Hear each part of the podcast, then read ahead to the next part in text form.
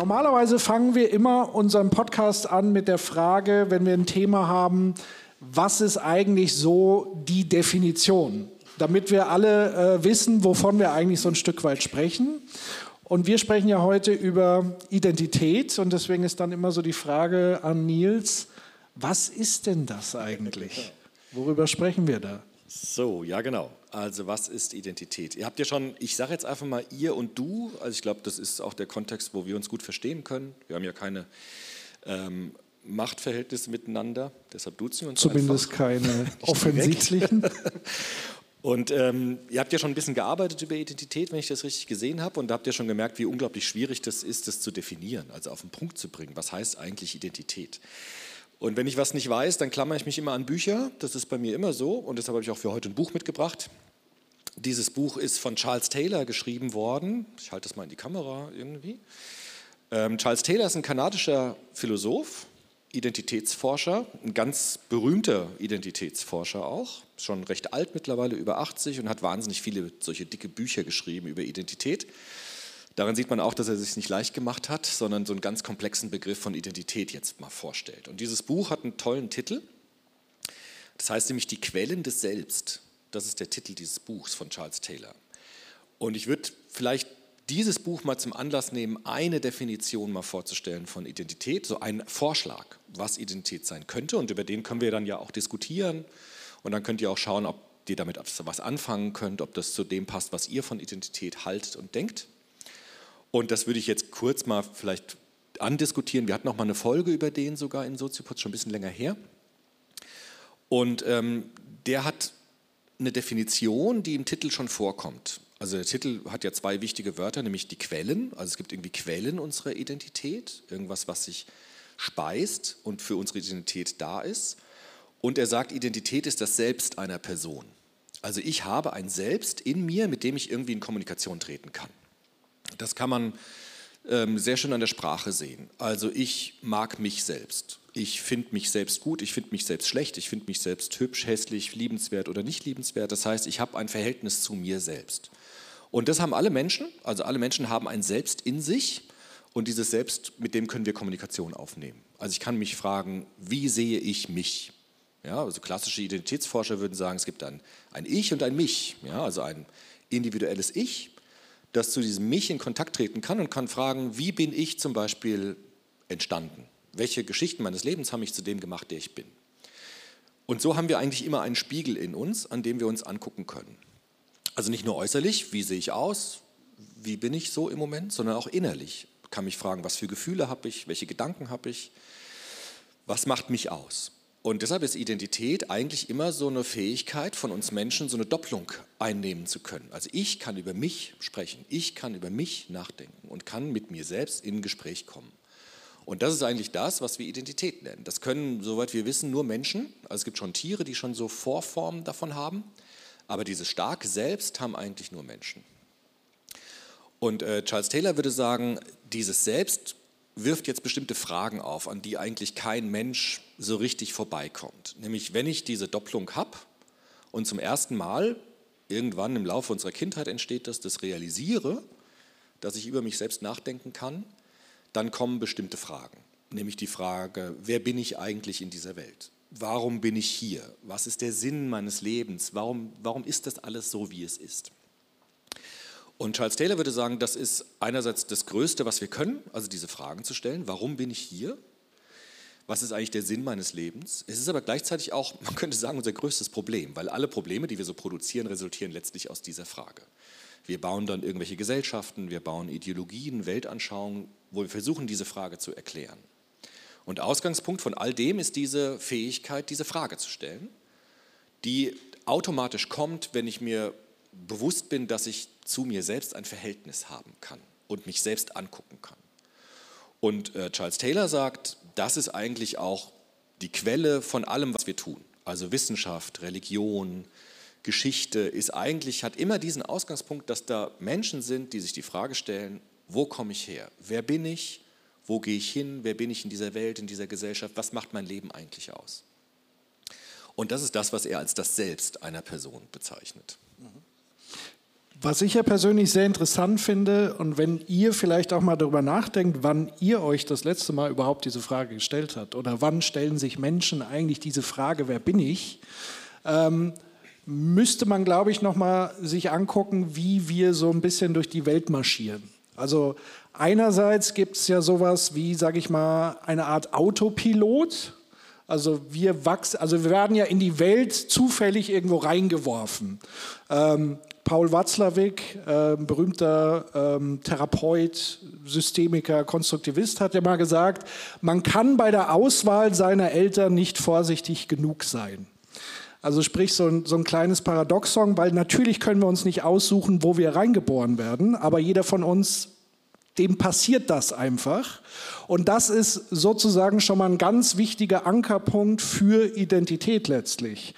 Also weil das wird unser Leben maßgeblich bestimmen. Also wie wachsen wir auf? In welchen Ländern wachsen wir auf? Ist da Krieg oder Frieden? Ähm, werde ich in reiche oder arme Familien geboren? Ähm, werde ich in ein Land geboren, wo Unterdrückung an der Tagesordnung ist oder ob, ob ich freie Bildung habe und es Veranstaltungen wie diese gibt beispielsweise? Werde ich in eine Konsumgesellschaft hineingeboren? Werde ich hineingeboren, wo es sowas wie Social Media gibt, wo ich ganz viele andere Identitäten habe, die mich beeinflussen? Und das heißt, man wird auch in so einer Art System hineingeboren, sei es ein Familiensystem, ein Gesellschaftssystem und entsprechend agieren wir ja. Also wir verhalten uns in diesem System sehr oft konform. Also wir passen uns dem an, weil wir kennen ja auch meistens gar nichts anderes. Und das sind, sage ich mal, diese Selbstverständlichkeiten, wo wir eben diese Frage gar nicht so wirklich stellen, sondern wir funktionieren. Also wir, wir tun das, was alle tun um uns herum. Und ich weiß nicht, ob Charles Taylor dazu was geschrieben hat, aber es gibt sozusagen Momente im Leben eines, eines jeden Menschen in ganz unterschiedlichen Alterskohorten, wo man sich diese Frage stellt. Und das sind meistens existenzielle Grenzerfahrungen. Ähm, das sind sowas wie ja, Nahtoderfahrungen, wenn man so will, oder kurz davor, oder Angehörige versterben oder, und das ist ja so die Phase Kindheit, Jugend etc., wo einem das erste Mal bewusst wird, dass man sterblich ist. Und dann fragt man sich dann tatsächlich, okay, was ist denn eigentlich mein Sinn im Leben und so weiter? Und was ist überhaupt der Sinn von, von Menschen und wie sie zusammenleben? Und das ist eigentlich das Spannende, dass dieses, und das macht den Mensch zum Menschen, glaube ich, diesen Automatismus zu hinterfragen, zu können aber wir müssen es halt letztendlich, was heißt müssen, ähm, es muss sozusagen Gelegenheiten geben, ähm, wo man das dann auch wirklich tut und dann darüber nachdenkt, weil das ermöglicht einem überhaupt die Chance, diese Automatismen zu durchbrechen. Weil angenommen, man lebt in einer absoluten Diktatur, und man bleibt sozusagen verharrt in diesem Automatismus, dann würde man ja nie hinterfragen, ist das eigentlich ein gutes System, in dem ich lebe oder nicht, sondern erst in dem Moment, wo ich Mut habe, diese Frage zu stellen und mich selbst zu fragen, passe ich hier überhaupt rein, ist das mein Ding oder werde ich hier irgendwie fremdbestimmt, dann ist es sozusagen erst der Anlass, ähm, das zu hinterfragen. Und das ist damit auch unmittelbar, glaube ich, mit Identität Stück weit verknüpft. Genau. Also Charles Taylor sagt es auch, dass wir so bestimmte Momente haben, wo uns diese Frage bewusst wird. Das können solche existenziellen Momente sein, so irgendwie Krisen, je nachdem. Können aber auch kleinere Momente sein, zum Beispiel Begegnungen. Ne? Also wenn ich Menschen begegne, die vielleicht ganz anders ticken als ich, dass ich plötzlich mich frage, okay, wieso denke ich eigentlich in dieser Weise? Weil es ja anscheinend nicht selbstverständlich ist, so zu denken. Zum Beispiel ähm, lese ich gerade ein Buch über einen chinesischen Philosophen, der nochmal ganz anders denkt als die Art, wie ich denken gelernt habe. Und wenn ich sowas lese, dann wird mir plötzlich klar, wie stark ich eigentlich geprägt worden bin von der Uni, von der Schule, von der Art, wie wir eigentlich über die Welt nachdenken. Und Charles Taylor sagt genau, wie Watzlawick das auch sagt, wir sind hineingeworfen in eine Welt, die können wir uns nicht aussuchen. Wir können aber mit dieser Welt arbeiten. Deshalb würde Charles Taylor sagen, wir sind alle Handwerkerinnen und Handwerker unserer Identität. Wir basteln an unserer Identität mit den Rohstoff, der das Leben anbietet. Deshalb versuchen alle Menschen irgendwie ihr Leben einen Sinn zu geben, irgendwie ihr Leben kohärent zu halten. Also irgendwie das, was man so ein gelungenes Leben, glückliches Leben nennen könnte. Und Menschen versuchen das mit all dem zu tun, was eben ihnen zur Verfügung steht. Also wie sie aufwachsen, wie sie, in welchen Gesellschaften sie leben, mit welchen äh, Ideen sie auch aufgewachsen sind. Wir nennen diesen Prozess Sozialisation, das ist ein ganz wichtiger Begriff, nämlich die Vergesellschaftung von Menschen. Also wie bastel ich mir meine Persönlichkeit mit dem, was ich vorfinde? Das müssen wir ja alle tun. Also wir alle sind irgendwie in der Schule, in der Hochschule, im Arbeitsfeld und müssen gucken, wie, was heißt das für mich und welche Position habe ich dort und wie kann ich eine Einzigartigkeit auch meiner Person finden mit dem, was ich halt da habe und mit dem, was ich umgehen muss. Und das ist nicht, nicht leicht, weil Taylor sagt auch, je komplexer Gesellschaften werden, umso anspruchsvoller wird es. Wir haben ja heute unglaublich viele Möglichkeiten, Identität aufzubauen. Also wir haben ja nicht ähm, nur eine Religion zum Beispiel wie im Mittelalter, die das ganze Leben durchzieht, sondern wir haben so eine Art Supermarkt der Ideen. Ja? Also wir können wählen, was ist eigentlich für mich wichtig. Möchte ich irgendwie religiös sein oder nicht religiös sein? Oder wenn ja, welche Religion ist für mich eigentlich spannend? Und deshalb sind wir sowas wie Sinnbastler, würde Taylor sagen. Und wir müssen irgendwie wie so ein, wie so ein Mosaik eigentlich immer wieder erstellen, was uns ausmacht. Und ähm, die Quellen dafür sind eben das, was du gesagt hast. Also Gesellschaft, auch die Frage, in welcher Position der Gesellschaft wachse ich auf. Also bin ich von Armut bedroht oder wachse ich einem Elternhaus auf, wo ich nie über Geld nachdenken musste? Bin ich als Frau oder Mann geboren oder irgendetwas Jenseitiges davon? Und was heißt das für mich? Wie lebe ich damit? Wie drücke ich das aus? Wie forme ich das für mich und für andere? Das sind alles Fragen nach Identität. Und Charles Taylor sagt, es gibt jetzt in diesem ganzen Chaos oder diesem ganzen Durcheinander, gibt es so bestimmte Ankerpunkte, also so, man könnte sagen so Säulen oder Pfeiler unserer Identität, die für uns wichtig sind. Und diese Pfeiler werden oft in Krisensituationen deutlich. Das sind nämlich unsere äh, Werte, sagt Taylor. Also Taylor sagt, wir haben bestimmte Grundwerte in uns, das hat eigentlich jede Person, mit Elementen, die für uns ganz, ganz wichtig sind.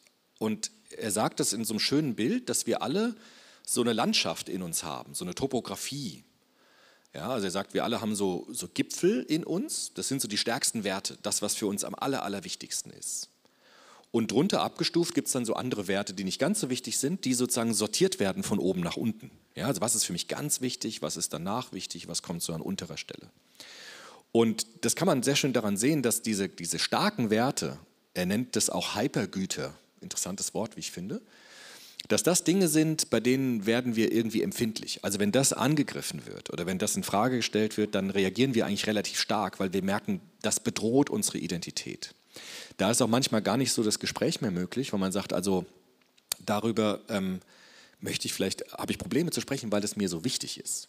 Und das merkt man manchmal überraschend an sich selbst. Ja? Also dass man zum Beispiel, ich weiß nicht, ob ihr so Situationen kennt, wo man merkt, ich wusste gar nicht, dass mir das wichtig ist, aber in dem Moment habe ich gemerkt, das ist mir eigentlich total wichtig. Oder andersrum, wo man dachte, ich dachte irgendwie, das wäre mir total wichtig, aber eigentlich merke ich jetzt, das ist mir gar nicht so wichtig. Also mein Bruder erzählt das immer, ne, dass für ihn immer Geld wichtig war und Reichtum, also Wohlstand. Und als seine Tochter dann geboren worden ist, hat er gemerkt, okay, das ist eigentlich alles Quatsch. Es gibt Dinge, die sind viel wichtiger für mich und das merke ich eigentlich erst jetzt an mir selbst. Und Taylor sagt, diese Momente sind wichtig diese Momente, wo ich etwas an mir selbst merke. Deshalb kann ich eigentlich immer auf Entdeckungsreise gehen und kann gucken, was für Werte habe ich eigentlich in mir, weil die sind uns manchmal gar nicht bewusst. Und in bestimmten Situationen merke ich das an mir selbst. Also merke, okay, das ist wirklich was, wo ich spüre, das ist total wichtig für mich. Und deshalb würde Taylor sagen, wir haben alle so eine, so eine Topografie in uns, also so eine Landschaft, ja, mit Gipfeln, mit Tälern, mit kleinen Hügeln. Und die höchsten Gipfel das sind unsere stärksten Werte, die wir haben. Kann man mal überlegen, vielleicht auch im Gespräch, was sind das für Werte? Ja, also was, was würdet ihr sagen, was sind für Werte, die wirklich Anker für meine Persönlichkeit sind? Wo ich mich auch darauf besinne, wenn es mir schlecht geht zum Beispiel. Ja? Und wo ich weiß, da gibt es Verlässlichkeiten, die stabil sind. Auch wenn alles in meinem Leben irgendwie ein bisschen chaotisch ist, aber das ist irgendwie was, das ist mir wirklich richtig wichtig. Und das ist etwas, was unsere Identität wahnsinnig stark prägt. Diese starken Werte. Jetzt muss man natürlich ein bisschen aufpassen in dem Sinne, du hast ja schon so ein paar Dinge angedeutet. Also wir gehen jetzt sehr stark vom Ich immer aus. Also was denke ich, was ist meine Identität? Und ich glaube, es ist ganz wichtig eben zu erkennen und zu verstehen, dass das Ich nie abgekapselt ist vom Wir. Also wir sind ja von, sage ich mal, Geburt an abhängig von anderen Menschen. Wir sind gar nicht überlebensfähig ohne andere Menschen. Das heißt, unsere gesamte Gesellschaft hat sich so herauskristallisiert, dass wir eigentlich voneinander abhängig sind. Und gleichzeitig erleben wir aber auch so Trends wie Egoismen und so weiter. Also dass oft dieses Individuelle, dieser Individualismus gleichgesetzt wird mit Egoismus. Das ist, sage ich mal, ein schwieriger Pfad, den man da begeht, weil letztendlich wir nie aus diesen gegenseitigen Abhängigkeiten rauskommen, weil wir sind soziale Wesen. Also wir sind eigentlich im Kern kooperative Wesen. Wir sind darauf angewiesen, um zu überleben. Und gleichzeitig erleben wir aber eben diese immensen Konkurrenzkämpfe. Wir haben Kriege und so weiter. Und oftmals auch auf Basis und angeblicher Legitimation, das was Nils eben mit Werten meint. Also es ist eigentlich sehr interessant, dass wir Kriege führen, wo wir uns gegenseitig abschlachten, aber im Namen gewisser Werte.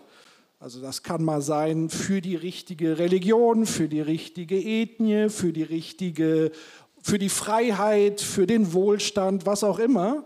Ähm, und das ist eigentlich hochinteressant, dass sozusagen einerseits diese Werte etwas sehr Starkes für uns selbst ist, was Orientierendes ist, auf der anderen Seite etwas, was uns wirklich in üble Misere letztendlich bringt.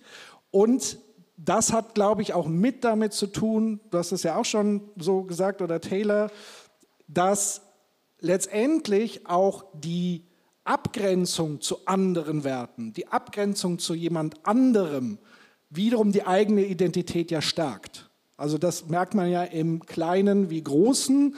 Also das fängt bei relativ banalen Sachen an, die aber dann sehr wertreich sozusagen angereichert werden. Beispielsweise beim Thema Konsum. Also wenn man jetzt sagt, ich esse Fleisch oder jemand sagt, ich bin vegan, dann hat man da sofort mehr als eine Diskussion darüber, was für Nahrungsmittel man eigentlich zu sich nimmt, sondern es ist ja eine wertegeführte Diskussion, die man macht weil die einen sagen, ich verzichte sozusagen auf Fleisch, entweder aus Tierwohl, aus äh, Umweltgründen, Klimaschutz oder ähm, weil, weil ich Tiere nicht leiden lassen will, etc.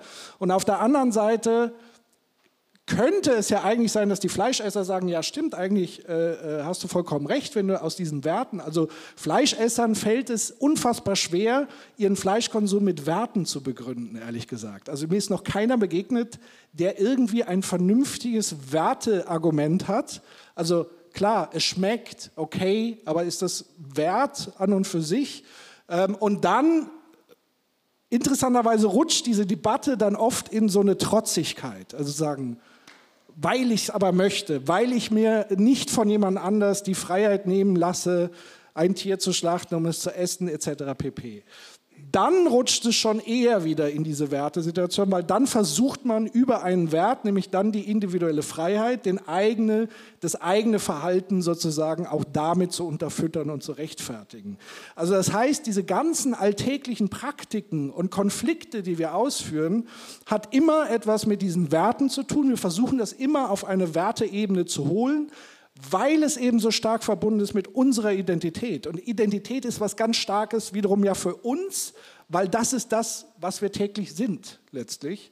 Und so kann man ein Stück weit eben auch erklären, warum es so viele Konflikte und so weiter zwischen Menschen gibt. Genau. Ja, vielleicht zum Schluss, dann können wir auch ins Gespräch miteinander kommen. Wir wollen uns euch ja nicht jetzt mit Begriffen sozusagen zudecken. Ähm, was kann man machen, über Identitäten jetzt zu sprechen? Also wir können natürlich miteinander kämpfen um unsere Werte. Das tun wir auch, wie man auch in der Welt sieht, leider. Wir haben aber auch andere Möglichkeiten, mit Identität umzugehen. Und Charles Taylor sagt, ähm, wir haben eigentlich eine sehr, eine sehr schöne Form, über Identität äh, ins Gespräch zu kommen, nämlich über das, was wir Narrativität nennen. Das ist ein bisschen komplizierter Begriff, meint aber eigentlich was ganz Einfaches. Äh, Narration ist die Fähigkeit des Menschen, Geschichten zu erzählen über sich selbst. Das ist das, was uns zur Verfügung steht, um unsere Identität anderen Menschen darzustellen. Also wir haben Sprache und Sprache ist ja ein wunderbares Werkzeug, äh, mit dem wir genau das erklären können. Also wie kam es eigentlich dazu, dass mir bestimmte Dinge im Leben wichtig geworden sind? Und wenn ich das darstellen will, dann kann ich anfangen, eine Geschichte über mich zu erzählen. Das ist das, was Charles Taylor so als Möglichkeit sieht, äh, Narrationen, Geschichten, Biografien zu erzählen, in denen ich anderen Menschen und mir selbst plausibilisieren kann, wie kam es eigentlich dazu, dass mir ein bestimmter Wert so wichtig geworden ist in meinem Leben? Welche Erfahrungen, welche Momente, welche Ereignisse haben dazu geführt, dass ein bestimmter Wert sich in mir verankert hat und mir ein Bewusstsein von meiner Identität gegeben hat? So gibt es ganz viele Menschen, ich weiß nicht, ob ihr das auch macht, die Tagebücher schreiben zum Beispiel. Oder die einfach schreiben, weil im Schreiben sortiert sich was. Indem ich das in Sprache packe, äh, kann ich das ordnen, kann ich auch Prioritäten aufstellen. Ein Schreiben ist wie ein Gespräch mit sich selbst. Das haben übrigens auch die ganzen Schriftstellerinnen und Schriftsteller gemacht, bevor es Psychotherapie gab. Hast ja schon Watzlawick angesprochen. Die haben Tagebuch geschrieben. Also gibt es, weiß nicht, kennt ihr aus der Schule die berühmten Tagebücher von Franz Kafka zum Beispiel oder von Thomas Mann. Die haben immer geschrieben, geschrieben, weil da gab es damals noch nicht so Therapie. Die hätten vielleicht alle mal eine Therapie gebraucht, auch könnte man sagen. Aber die gab es damals noch nicht, deshalb haben sie Tagebuch geschrieben. Und im Kleinen können wir Tagebuch schreiben, indem wir miteinander ins Gespräch kommen und sagen, erzähl doch mal, welche Erfahrungen deines Lebens haben eigentlich dazu geführt, dass dir das wichtig geworden ist. Und Taylor würde sagen, wenn wir sprechen darüber, dann müssen wir nicht kämpfen, sondern wir können mit Worten das machen sodass dann eine Identität nicht als Gegner erscheint, sondern vielleicht als Dialogpartner. Und wenn es ganz gut läuft, können wir auch Parallelen entdecken. Zum Beispiel, ich habe ähnliche Werte wie du, aber ich kam ganz anders zu diesen Werten hin. Oder die Werte sind sehr unterschiedlich, aber die Wege dorthin sind gar nicht so unterschiedlich, sodass wir so Kreuzungen haben können. Oder so ähm, Überschneidungen von Biografien. Und Taylor würde sagen, dieses Erzählen, das ist das Entscheidende. Also wir müssen immer weiter über uns erzählen. Und wenn die Erzählung sozusagen abbricht oder ich sage, mich interessiert das nicht, wer du bist und was du zu erzählen hast, dann ist es doof. Ja? Von daher würde Taylor sagen, das, was wir haben, ist Sprache und Erzählen. Und wenn wir das einüben miteinander, dann können wir auch Identitäten entdecken. Also wer bist du? Ja, das machen wir, glaube ich, immer. Also wenn ihr jemanden kennenlernen wollt, irgendwie auf einer Feier oder so, stellen wir immer irgendwie auch biografische Fragen. Wo kommst du denn her? wieso machst du das und das, wie kam es dazu und so weiter, sodass wir irgendjemanden auffordern wollen zu erzählen. Weil je mehr jemand erzählt, umso mehr erfahre ich einfach über diese Werte. Und deshalb ist dieses, dieses Narrative, Narrativität, nennen wir heute auch in der Identitätsforschung narrative Identität. Also dieses Erzählen und in dem Erzählen präsentiere ich und konstruiere ich meine Identität und kann zeigen, welche Werte mir wichtig sind. Und das ist unglaublich wertvoll. Und vielleicht können wir das ja auch ein bisschen als Anlass nehmen, ein bisschen so ein paar Geschichten mal zu sammeln, wenn ihr wollt. Was ist euch wichtig? Wie kam es dazu? Was, was macht euch aus in eurer Identität? Das wäre natürlich total spannend, weil man wird dann merken, dann passiert ganz schnell was. Ja? Dass man plötzlich merkt, okay, das ist interessant, das kenne ich auch.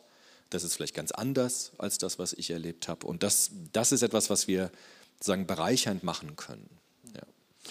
Und da steckt ja da nochmal der Hinweis dahinter, dass Identitäten nicht in Stein gemeißelt sind. Also das heißt, wir sind am nächsten Tag nicht der gleiche wie am Tag davor, also muss zumindest nicht sein, weil wir uns ja täglich andere Geschichten erzählen, täglich neue Begegnungen, Erfahrungen und so weiter haben.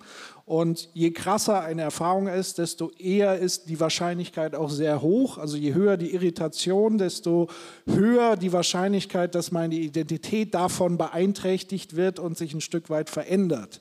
Ähm, und wenn ich jetzt so auf mein Leben zurückblicke, gab es ganz viele Identitäts- will nicht sagen Kehrtwenden, aber Wendungen sozusagen, auch in der Narration und so weiter, weil man das Identität schreibt sich sozusagen immer fort und sie wird sozusagen im Gespräch, in Dialogen anders geschrieben im Zweifel. Und das ist gleichzeitig macht es Menschen Angst, weil es sozusagen ja diese ähm, Orientierung so ein bisschen in Gefahr bringt. Also eine klare Identität ist ja immer eine klare Orientierung. Ich fühle mich sicher in einer unsicheren Welt. Deswegen gibt es gewisse Gruppen, die einem das genau versprechen. Ich gebe hier äh, Geborgenheit, Sicherheit, komm zu uns in die Gruppe, wir grenzen uns ab von allen anderen, hier bist du safe, du musst einfach nur so sein, wie wir wollen, dass du bist.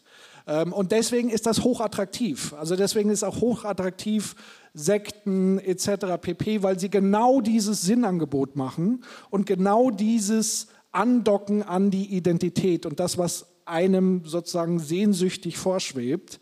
Und auf der anderen Seite ist eben, wenn man versteht, dass Identität auch was Fließendes sein kann, eine enorme Chance, weil ich kann jederzeit etwas verändern. Also wenn ich merke, ich bin in meiner, also in meiner Identität irgendwo gefangen, beispielsweise in einer Gruppe und so weiter, dann ermöglicht mir das natürlich, mich auch zu verändern. Oder ich habe irgendwie früher Scheiße gebaut, ermöglicht mir dieses Konzept, sage ich mal, einen anderen Weg einzuschlagen, jemand anderes zu werden, als ich vorher war. Hätten wir das alles nicht, hätten wir, glaube ich, auch ein massives Problem in der Gesellschaft. Dann hätten wir keine Aussteigerprogramme, dann hätten wir keine ähm, Geschichtsaufarbeitung, wo es auch ein Konzept gibt wie Verzeihen und so weiter und so fort. All das wäre dann gar nicht möglich, weil dann würde das bedeuten, wir sind alle so, wie wir zur Welt gekommen sind, so bleiben wir, so sterben wir und äh, tschüss.